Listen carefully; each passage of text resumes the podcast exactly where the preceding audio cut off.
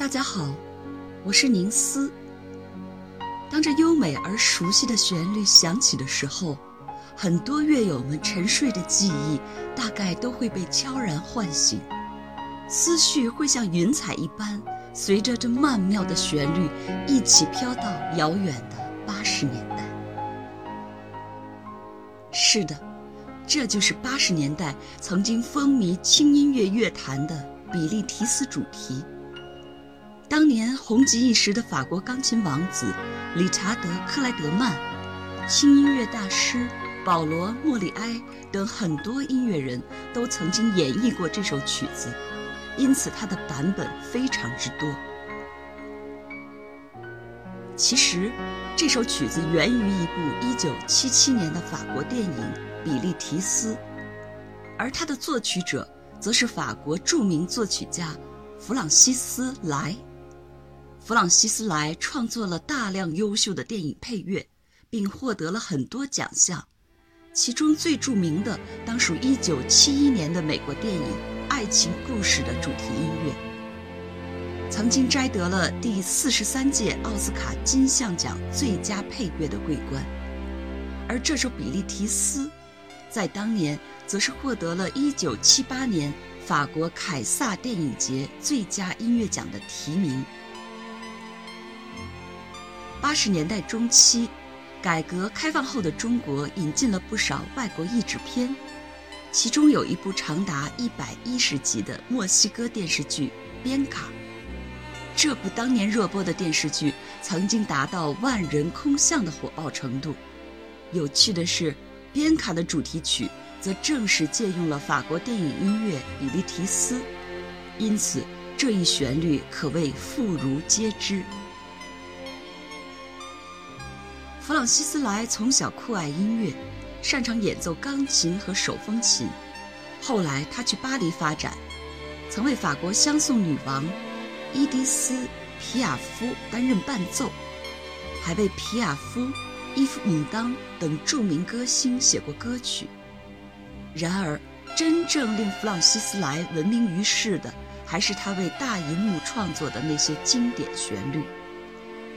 谈及弗朗西斯莱的配乐魅力以及他对电影的贡献，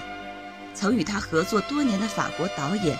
亨利·维纳伊曾经这样评价：“在我看来，弗朗西斯莱就是旋律世界的贵族。观众看了电影，多年之后早已忘了故事说的是什么，但他写的电影配乐却还能让人朗朗上口。”只是这对导演来说也实在太受伤了。弗朗西斯莱的电影配乐作品既富有法国传统的浪漫情调，同时又融入了时髦的现代音乐风格。他的作品旋律温暖柔和，优美动人，曲调结构短小，充满想象，每个音符仿佛都流淌着浪漫的情怀。引人无限遐想。在这首比利提斯的音乐中，轻声吟唱的女声，飘渺而虚幻，如同蒙着一层淡淡的轻纱，令音乐更显出一份空灵而朦胧的美丽，就仿佛是一位妙龄少女在轻柔述说着如诗一般的情怀。宛若春日里静静绽放的娇嫩明净纯洁，芬芳醉人。音乐的意境极为美妙，如同有明媚的阳光，温暖舒适的照耀在身上，又好像有微风如羽毛般轻柔的拂过面庞。